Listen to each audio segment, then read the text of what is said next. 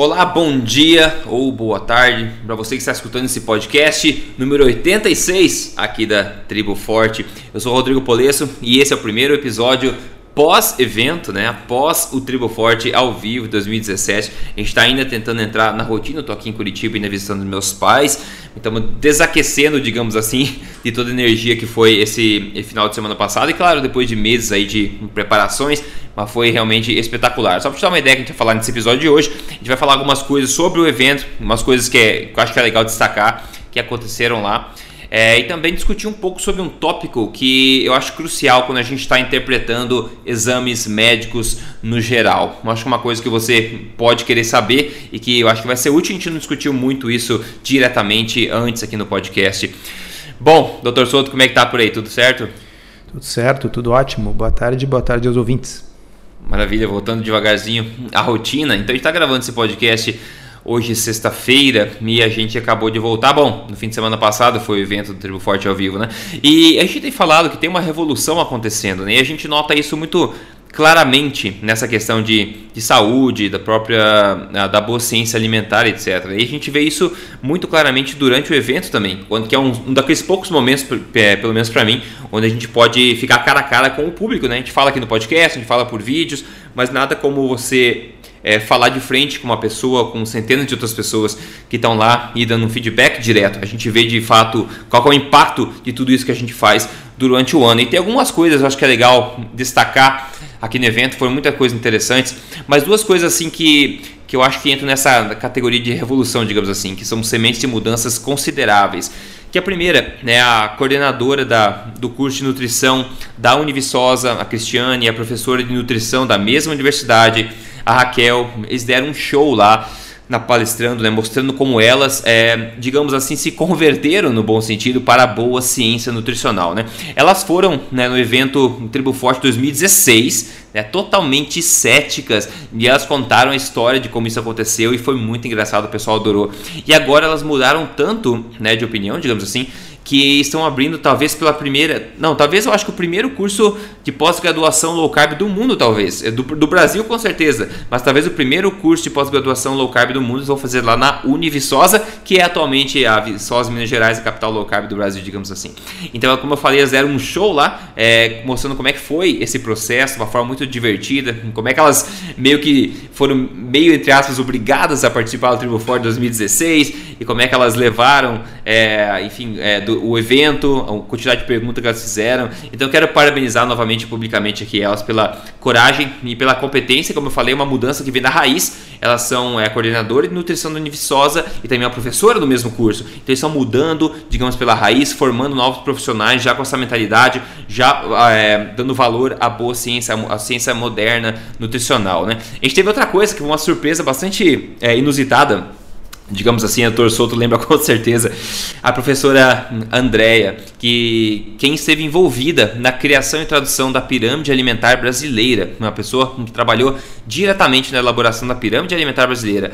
Ela estava lá, presente no evento, e ela aproveitou a oportunidade para falar no microfone lá. E para surpresa de todo mundo, né, ela acabou se pronunciando e dizendo que na época ela não sabia de todas essas coisas que a gente estava vendo, né, que agora o jogo é diferente. Então quero também parabenizar a professora André pela extrema coragem de se pronunciar ela mesma disse que estava meio hesitante a respeito do, de falar ou não, mas a gente vê mais um exemplo claro aí de como é que a gente está mudando é, tudo isso pela raiz, né, com pessoas influentes, mudando as pessoas do dia a dia, mudando quem forma profissionais, mudando os profissionais em si e, por que não, começando a mudar até o que dá origem às diretrizes, não é verdade? Doutor Souto, tem algumas palavras sobre isso? Acho que foi uma surpresa para todos nós algumas coisas que aconteceram, né?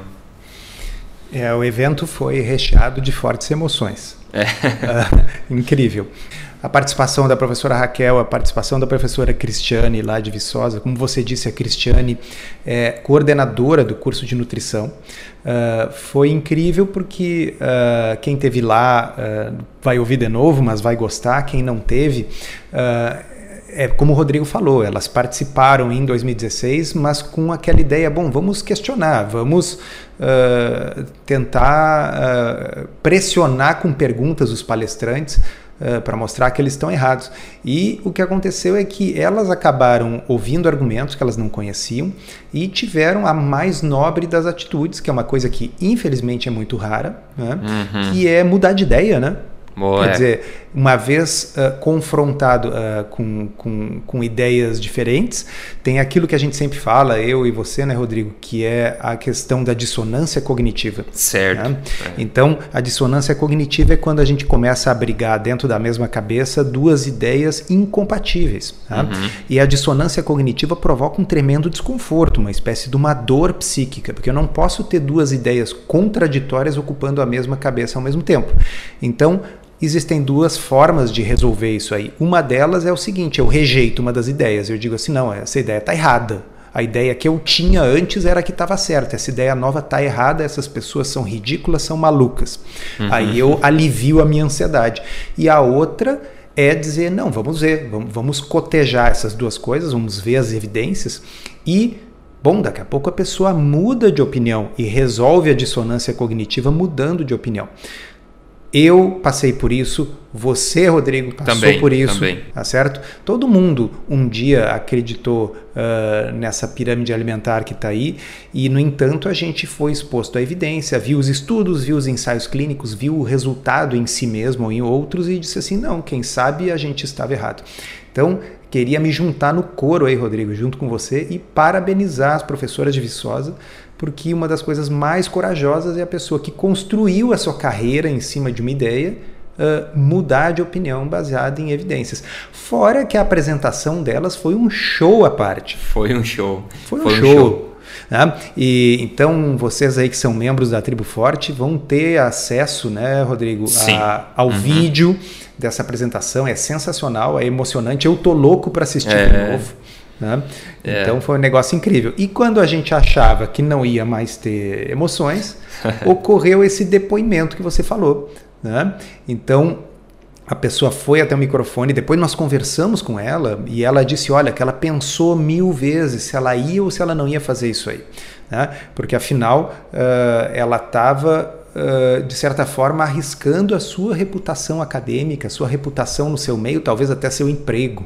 Sim, né? sim. Uh, e, e, ela disse: Olha, mas eu não, não pude me, me omitir. Eu quero aqui dizer para vocês: eu fui uma pessoa que praticamente fiz a tradução da pirâmide alimentar. Nós, eu fui a segunda autora né, uhum. uh, da, da pirâmide alimentar brasileira. Né? Uh, construí minha carreira em cima disso e aí ela inclusive disse olha eu estava começando a largar a nutrição né é. de tão decepcionada com a coisa, né? Uhum. E ganhei novo ímpeto, né? Graças a, a esse trabalho de vocês e tal. Então foi um negócio, todo mundo aplaudiu de pé, foi uma coisa fantástica. E, e aí, como você disse, né? A gente se dá conta da grandiosidade da coisa, do tamanho do projeto, de como está realmente mudando a cabeça das pessoas. Tem gente que diz assim: olha, esse podcast de vocês é basicamente pregar para a própria congregação. Vocês estão falando para quem já, já gosta, já acredita.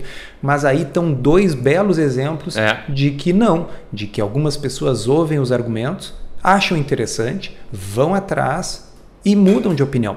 Se isso não fosse verdade, nem eu nem o Rodrigo estávamos aqui, porque nós não tivemos essa opinião desde pequeninhos, desde que nascemos. Sim, Sim eu acho. É, eu achei legal que você falou desses dois métodos de você, ou dois caminhos de você resolver a dissonância cognitiva, né? É, um deles requer na verdade, não requer muito, que é o caminho da fraqueza, que é você dizer é, é tudo balela, eu não vou ignorar e para mim tá tudo bom do jeito que tá, até que a dor bata de novo. E o outro caminho, que é o caminho de maturidade, né, o caminho de coragem, é você ter em mente as novas evidências e realmente mudar de opinião e, e ser verbal a respeito disso, né? Então, por isso que eu acho que merecem, de fato, é, parabéns é, essa, esses dois exemplos. E todo mundo que estava lá fazendo pergunta, um monte de profissionais fazendo pergunta, e um monte de gente também interessada, que não eram profissionais fazendo pergunta, pessoas dispostas a abraçar novas evidências né, e tomar esse caminho, digamos, de maior resistência, que é o caminho da maturidade, né, esse, esse caminho de, da coragem. É, então eu acho que para quem não pôde ir nesse ano, tá bem, ano que vem tem mais. Tá? E, mas assim, ó, para quem tem interesse por esse estilo de vida, para quem faz low carb, Cara, isso é uma, é uma, peregrinação, é que nem ir a Meca, tá certo? É. Tem, tem, que ir, pessoal, ano que vem tem, tem que ir.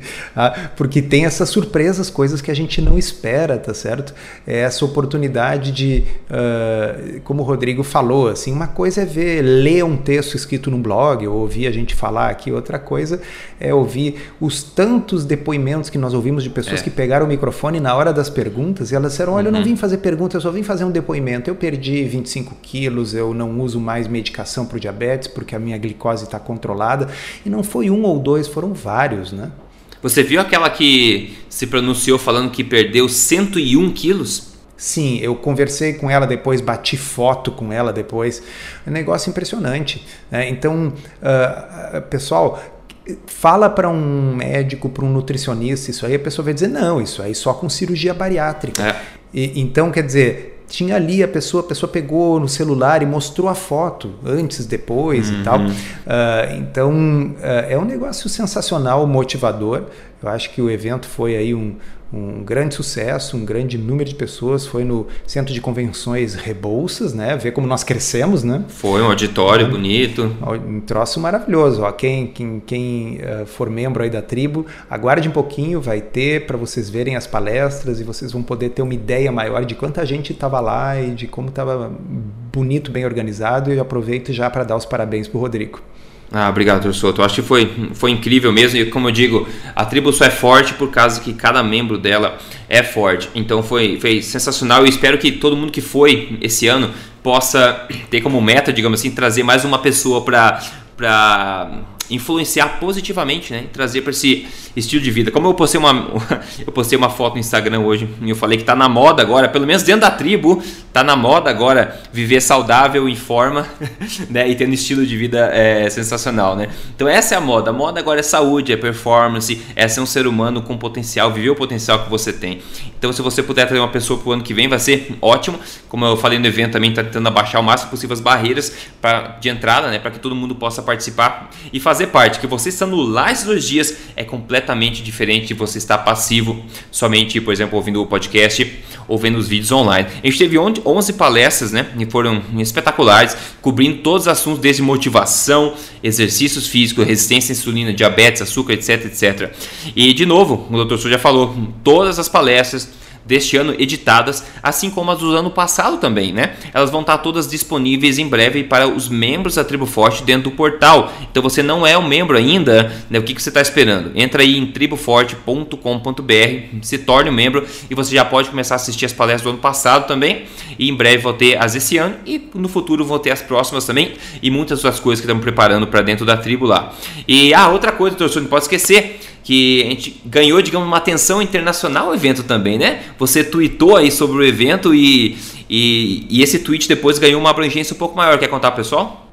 Ah, bom, a gente ficou muito orgulhoso porque a coisa foi retweetada, comentada no Twitter por alguns dos nossos gurus aí, dos nossos heróis internacionais.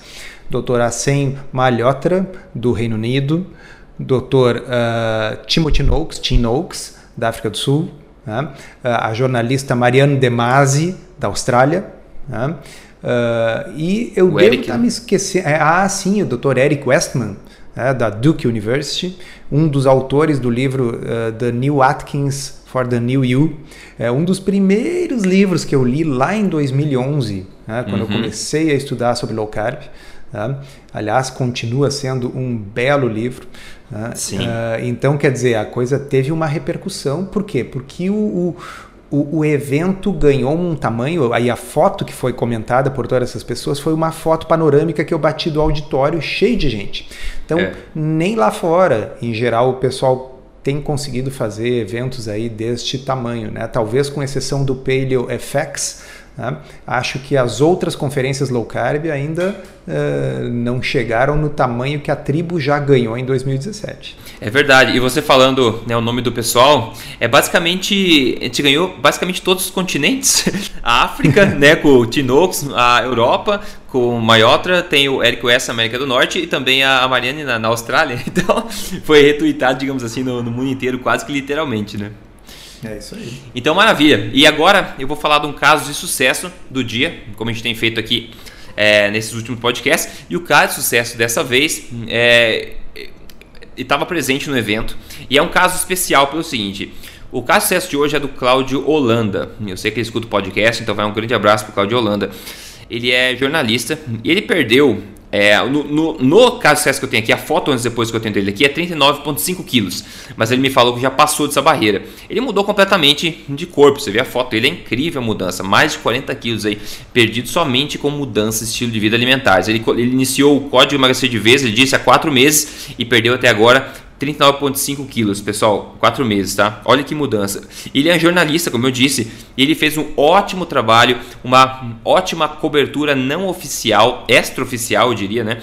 Do, do evento. Ele foi lá e falou: sou jornalista, vou fazer uma cobertura bacana, eu quero que esse, essa mensagem se espalhe e eu vou colocar na internet para todo mundo copiar, todo mundo ficar sabendo. Então, vou colocar o link aqui no podcast da cobertura especial, que o ótima cobertura que o Cláudio fez sobre o evento. Acho que todo mundo deve dar uma olhadinha lá, tem algumas fotos também, para o pessoal ter uma ideia do que foi esse evento. Então, obrigado, eh, Cláudio, pelo, pelo esse trabalho, pela contribuição em forma jornalística aí, e também meus parabéns pela sua incrível transformação e por também é, colocar isso publicamente, né? Nos dá o privilégio de saber que você obteve esse resultado todo e estar tá presente também no, no evento lá para poder dar um abraço em você. Beleza? Foi muito legal e, e eu li toda a cobertura dele. Então é uma cobertura eh, jornalística, com bem escrita, com a linguagem realmente de quem está fazendo um resumo para quem não esteve lá. Então vale é. a pena, pessoal. Vale a pena. Então dá uma olhadinha na transcrição, no artigo aqui, é, você encontra lá o artigo com o link dessa cobertura. Ótimo! Vamos lá então. Tem um tópico interessante aqui, que é, bom, Harvard novamente. Harvard novamente, vamos lá. A HDL, né, o HDL, o colesterol bom entre aspas, pode ser, ele pode não ser tão bom quanto imaginávamos. Essa é a manchete do artigo de Harvard. Eles colocam mais uma pérola, digamos, de Harvard para fortalecer aquela velha armadilha da falácia autoridade. Afinal, estou falando de Harvard, né, pessoal? Quem que vai duvidar de uma organização como, é, como essa? Mas sabe que se tratando desse aspecto da saúde, pelo menos, tem muita coisa que eles estão falando que não deveriam. Bom, hoje a gente sabe que baixo HDL é muito mais importante como marcador de síndrome metabólica do que LDL alto. Aliás, né, para diagnóstico da síndrome metabólica, nós sempre precisamos olhar para um conjunto de marcadores, né, a gente falou isso várias vezes aqui, um contexto como triglicerídeos, hemoglobina glicada, até a circunferência abdominal, etc. No entanto, apesar de esse conhecimento estar disponível para todo mundo, né, muitos ainda insistem em suas posições ignorantes e infundadas que deveriam de se, né, de se entender, é, que deveriam se entender marcadores como coisas singulares independentes, né, que você tira conclusões de um marcador independente. Aí você pode imaginar é, que quem faz isso, né, só pode ser médico ou professor de universidades isoladas do Cone Sul do Amazonas, né, mas não é, é Harvard como a gente está falando. São, é impressionante como uma organização tão famosa, tão conceituada pode achar que o marcador independente de saúde merece aí uma conclusão é, mais mais é, definitiva sobre é, desfecho clínico, né? Então, um artigo que eles colocaram do Departamento de Saúde de Harvard, eles criaram um medo com a manchete repensando o bom colesterol. O nível alto de HDL pode não ser tão benéfico quanto se acreditava. Essa é a, a headline. Eles falavam, eles colocam entre aspas, né? Nós estamos percebendo agora que o HDL é, parece ser um marcador para outros fatores que aumentam ou diminuem o risco de doença cardíaca. Tá cardíaco, Ô Rodrigo, Rodrigo, diga, diga eles estão percebendo isso só agora? Pois é, pois é. Pô, esse é só tá... o primeiro problema, né? Pessoal atrasadinho esse, né? Como é que conseguiram entrar nessa universidade? Mas sabe que eles estão percebendo que o HDL é o marcador, só que de forma errada, né? Como a gente vai é. ver. Eles estão falando que o HDL parece ser o marcador de outros fatores que influenciam é, doença cardíaca ou ataque cardíaco, diz o professor Christopher Cannon, que é professor de medicina na, na Escola de Medicina de Harvard e cardiologista no Brigham e Women's Hospital. Daí, então estão percebendo, como você falou, agora que o HDL é um marcador válido de risco de doença cardíaca. Impressionante. Agora, o que me faz ter calafrios na cadeira aqui é o seguinte comentário: pessoas com baixos níveis de HDL tendem a ter outros problemas bem relacionados ao maior risco cardiovascular, tais como estar acima do peso e ter diabetes. Aí eu grito, né? Claro que sim, né? Exatamente, mas aí o problema é assim, eles continuam falando o seguinte, o Dr. Kenon fala, quando você vê um HDL baixo, geralmente é em um homem de meia idade com gordura abdominal, alta glicemia e alta pressão sanguínea. Podem ser esses fatores, ao invés do HDL, que estão por trás dos maiores riscos. Ele explica. Eu falei, quem, quem, quem, assistiu a minha aula lá na, na, no, na, na, no Tripo Forte 2017, uhum. quando eu terminei, eu perguntava pro pessoal, pessoal, isso significa, e o coro vinha, síndrome metabólica, uhum. tá certo? Então parece que caiu a ficha depois. Olha, o, o, o doutor uh, Raven né, lançou essa ideia da resistência à insulina, da síndrome metabólica, metabólica como sendo a manifestação clínica da resistência uhum. à insulina, numa palestra famosa dele em 1988. Então, nós estamos indo para 2018 e caiu a ficha agora, mais ou menos, é.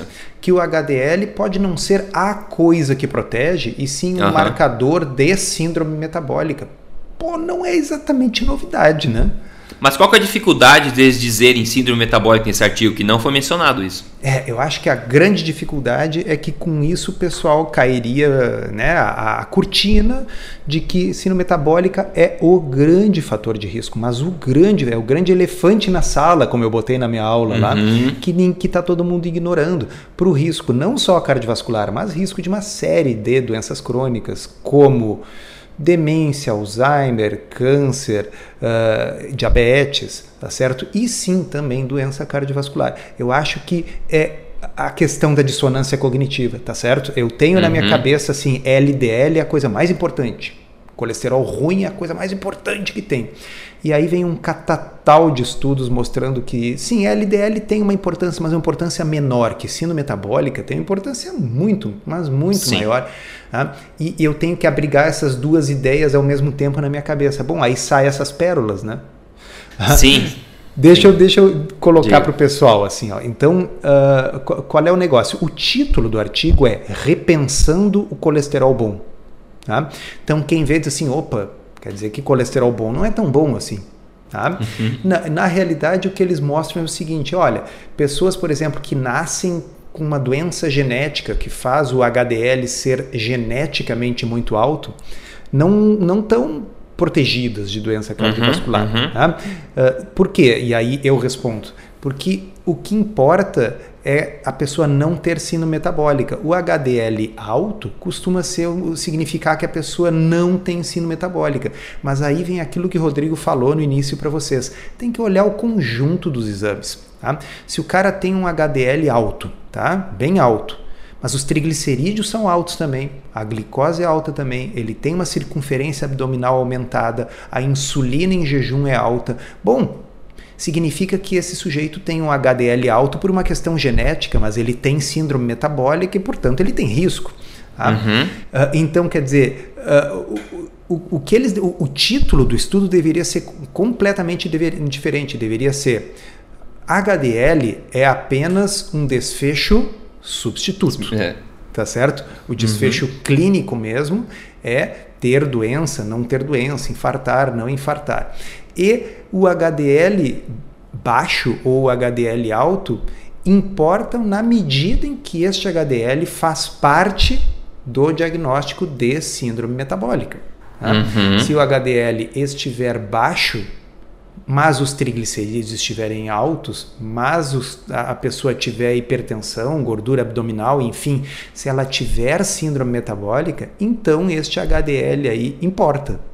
Tá? Uhum. Agora, se a pessoa tiver um remédio, por exemplo, que aumenta o HDL, não, não adianta. E isso a gente já conversou em algum episódio prévio aqui, que uhum. uma medicação que fazia com que o LDL baixasse é. e o HDL subisse. Bom, deveria ser o melhor remédio do mundo, tá certo? Uhum. Porque ele aumenta o colesterol bom e diminui o ruim. Por que, que o remédio não funcionou? Porque não, a questão não é aumentar o HDL, a questão é que o HDL alto ele costuma ser um marcador de que a pessoa não tem ensino metabólica. Mas uhum. aumentar ele não resolve. Aquilo que a gente sempre fala, mas não custa repetir. Se eu pegar a pessoa que tem os dedos amarelos de tanto que fuma, e se eu escovar os dedos até aquele é. encardido amarelo sair, o risco da pessoa não diminui, tá certo? Uhum. Porque aquele não é o dedo amarelo o problema, o problema é o cigarro. Não é o HDL o problema, o problema é a síndrome metabólica. Mas eles não escrevem isso no texto. Não. Pô, e é Harvard, né, Rodrigo? É Harvard. Sabe o que me lembra isso aí? Lembra aqueles coitados dos cavalos que tem aquele tapa-olho do lado, sabe? Que você consegue só olhar para frente. Ele lembra é. exatamente isso, porque eles estão focando no HDL como e discutindo um marcador como sendo alguma coisa que pode concluir, proteger, né, deixar uma pessoa imune a um problema ou não. E eles falam os dois, os dois argumentos que eles usam para dizer que o HDL bom não é tão bom assim. Para começar, para que gerar medo com uma coisa sem fundamento, né? Ah, o HDL é bom, todo mundo sabe que é bom, vamos colocar, vamos desmoronar esse a forma boa do HDL. Eles colocam, como o Dr. Souto falou, primeiro, pessoas que geneticamente têm HDL alto não estão imunes à doença cardíaca.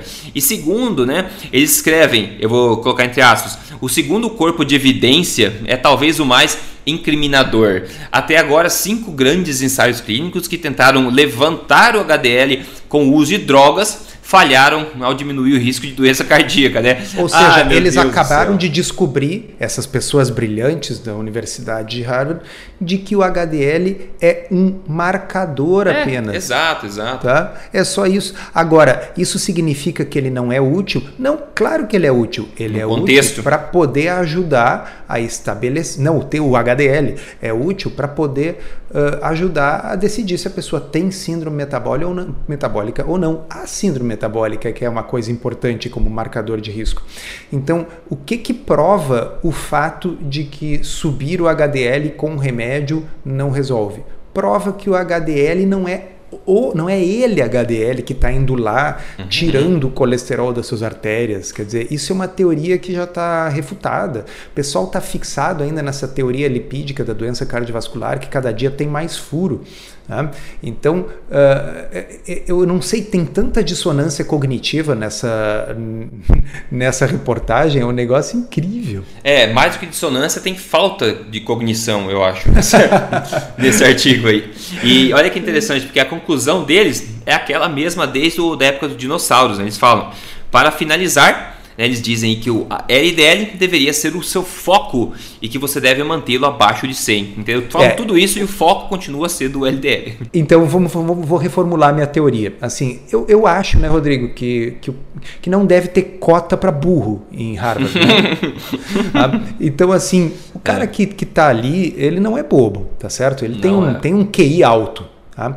Então eu acho que deve ser mesmo o objetivo é fazer as pessoas se focarem no LDL, porque são as empresas que pagam remédio para baixar o LDL que sustentam o orçamento da universidade. Entendeu? Não tem outra explicação. É, é, nada que faça sentido, pelo menos. Claro, eu, eu preciso que o LDL seja importante. Ele tem que ser importante. O LDL tem que ser o início e o fim, o alfa e o ômega.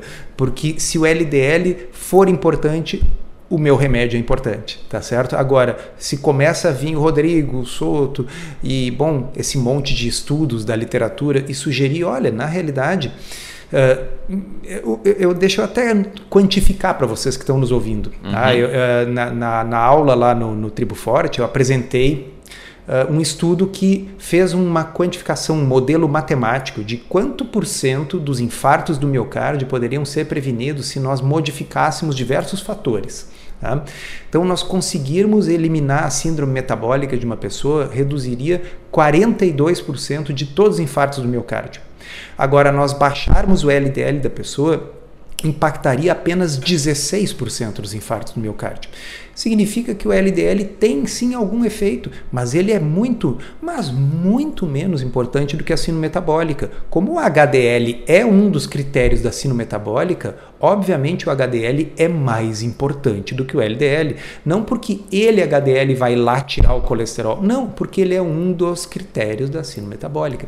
Agora, pô, esse pessoal aí para burro não serve, né? Então, quer dizer, é. não sei, às vezes assim, eu tento evitar a teoria de conspiração, mas às vezes é difícil, né? Eu acho que deve ser de propósito, assim, não, não é possível.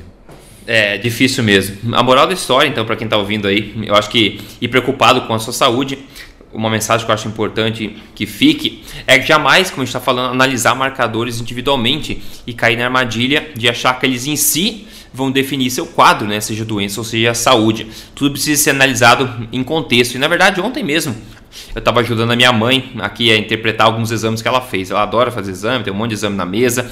E ela está com, todos os exames absolutamente excelentes. Aí tem um pequeno marcador lá, o VCM, né? O volume corpuscular médio, que está com uma variação de 5%, vai sendo que o, todos os índices de vitamina B12, os índices de vitamina B12 dela estão normais, que são associados a esse VCM e tal. E a médica pediu para ela, né, que é uma boa ideia investigar isso aí com o hematologista, né? E a minha mãe estava toda preocupada. E novamente, hemoglobina glicada ótima, HDL ótimo, triglicerídeos ótimo, é, peso ótimo, sentindo bem. E tem uma variação de 5% nessa escala de VCM, eu não sei nem quão, quão seguido você vê isso, tá com a macrocitose, digamos assim, foi classificada classificada macrocitose discreta e sendo a vitamina B12 está em, em perfeito estado também. Aí, nesse contexto todo, adivinha onde é que a médica dela apontou o dedo? Né? Não deu os parabéns, mas apontou o dedo para esse pontinho que está, digamos, dois pontos fora da escala lá. Então minha mãe ficou toda preocupada, daí sabe o que é? Você acaba gerando esse medo, né? E esquecendo todo o resto. É, então, uh, esse eu acho que é um problema, e até o Dr. José Neto levantou isso uh, na parte de discussão e de perguntas lá do nosso evento Tribo Forte 2017, uh, que é, muitas vezes, é um problema pedir muitos exames. Tá? Que quando a gente pede muito exame, estatisticamente, algum vai algum, dar fora é. do valor de referência. É, seja porque realmente tem alguma pequena variação, tá certo? Nós não somos todos iguais, nós temos variações genéticas entre nós. Tá? Uh, e os valores de referência são estabelecidos de acordo com as médias das pessoas. Tá? E segundo, porque de vez em quando algum simplesmente dá errado. Tá? E existem algumas coisas que podem fazer flutuar os valores de vários exames e que não são doenças. Ah, por exemplo, esses dias eu estava lendo aí que uh, as transaminases, que é TGO, TGP, gama GT, enzimas que, do fígado, né?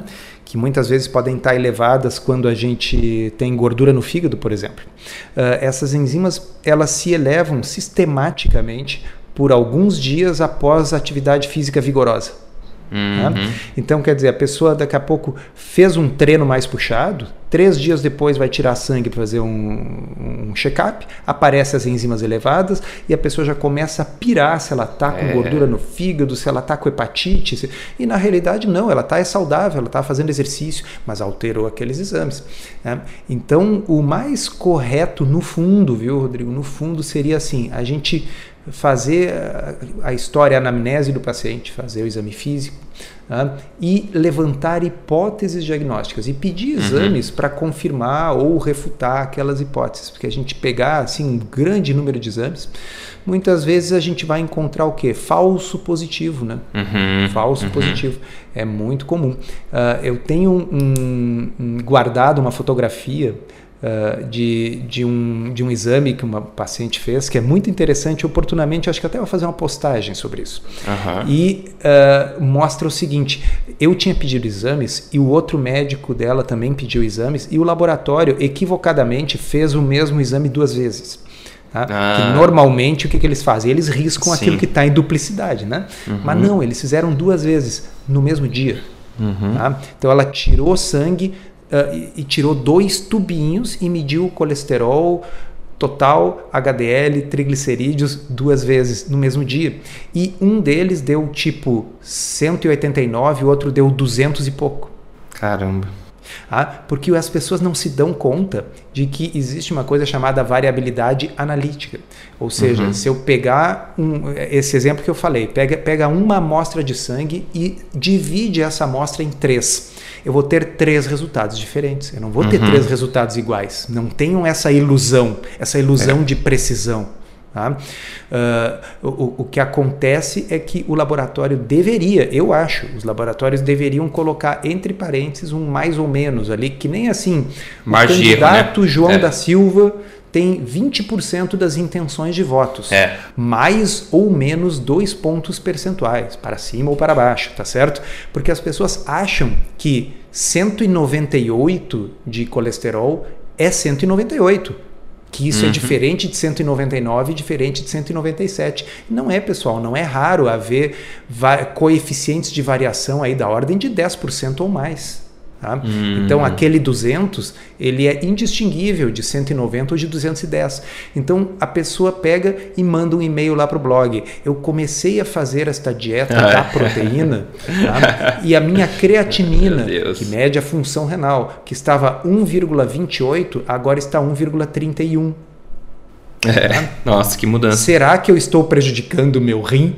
E a pessoa não se dá conta que se ela tivesse tirado dois frasquinhos de sangue do braço no mesmo momento, ela poderia ter uma variação maior do que essa. Sim, né? sim. Só é. que a gente né, tenta atribuir sentido ao aleatório. É a coisa que o ser humano mais faz, né? É, bem verdade, realmente. Outra mensagem forte do evento, acho que é essa questão justamente do é, desfecho né, substituto e o desfecho clínico, que muita gente faz uma carreira inteira em desfecho substituto só para depois ver que tudo foi por água abaixo porque não tem utilidade nenhuma em desfecho clínico, né? Exatamente. É, é, só para quem não lembra, né, pessoal, desfecho substituto é assim. Uh, mudou o LDL e desfecho clínico ou desfecho concreto é infartou, morreu, teve um derrame. Né? É. E uh, o que realmente importa são os estudos científicos que focam em desfechos clínicos, em desfechos concretos. Exatamente, exatamente. Então, isso aí, pessoal. A gente está aqui, como eu falei, desaquecendo ainda do, do evento, tá essa energia ainda contaminando a gente por um bom tempo. Acho que foi sensacional. Você deve ter visto as fotos por aí também do evento. E novamente, as gravações. Se você quer ver as gravações, você não pôde estar lá para sentir aquela energia ao vivo, experimentar, inclusive, os expositores. Foi sensacional lá. Adorei a seleção de expositores, o pessoal adorou, todos ficaram felizes. Tinha cada coisa, cada quitute lá que eu achei muito bom. Tinha livros lá, inclusive. Foi excelente estar presente. Por isso que eu digo, estar presente lá é bastante diferente de você assistir passivamente em casa. Mas se você não consegue, né, por algum motivo, estar lá ao vivo, ainda você pode né, assistir as gravações desse conteúdo, pelo menos, né? É só você fazer parte aí da Tribo Forte. Essas gravações não são comercializadas fora do portal, é um privilégio somente de membros. Então se torne um membro logo da Tribo Forte, entrando em triboforte.com.br. E para finalizar, vamos só compartilhar o que, que você se deliciou no almoço, Torçoto. Pois eu estou me deliciando no almoço ainda com coisas que eu peguei dos expositores. Ah, é? então hoje foi um, um, refogado assim de vegetais, mas com um negócio que eu não sei exatamente o que, que era aquilo, mas parece assim uma carne curada, tipo carne de sol bem temperada, uh, que é uh, feita de forma artesanal, quer dizer, os nossos expositores todos tinham coisas diferenciadas, deliciosas, artesanais. Ah, sabe o então... que eu lembrei que você falou que foi engraçado? a gente estava em teu grupinho no WhatsApp lá, o Dr. Souto mandou uma foto de um dos brindes dos expositores. Falou, pessoal, isso aí é para comer cru ou para cozinhar? Depois, dois minutos depois, ah, esquece, já comi tudo. Na dúvida, já comi. Então, realmente tem uma série de coisas muito gostosas aí. Eu ainda estou desfrutando delas uma semana depois. É, eu também. Aqui em casa o pessoal tá gostando bastante também. Hoje foi numa churrascaria, comer sem dor na consciência, comer carne pra caramba. Que inclusive, eu acho que churrasco é o, é, digamos, a é a culinária oficial da Tribo Forte, pelo jeito, que no ano passado a gente foi para churrascaria com os palestrantes. Esse ano também a gente fez, inclusive, um ótimo, ótimo churrasco no, na casa da Pati Aires, que foi excepcional. Quero aproveitar para agradecer a Pati Aires pela hospitalidade. A gente reuniu todo mundo lá, foi magnífico, muito bacana essa, essa noite Rodrigo, lá também. Você né? só esqueceu de citar a coisa mais importante: quem assou esse churrasco? Ah, é claro, não podia deixar, né? eu ia falar agora. Quem estava no comando da churrasqueira quem vos fala, Dr. Souto, né? Dr. Isso. Souto comandando os espetos, fazendo um churrasco sensacional, típico, original. Típico não, né? O original gaúcho lá. Foi espetacular, Dr. Souto. Maravilha. Maravilha. Pessoal, isso aí, com isso a gente finaliza este podcast. Espero que a gente que seja útil para você. E a gente se fala novamente toda terça-feira aqui. A gente tem esse nosso papo marcado. Maravilha? Maravilha, então, doutor Souto, obrigado pelo tempo. A gente se fala na próxima. Grande abraço. Obrigado, um abraço, um abraço a todos os ouvintes.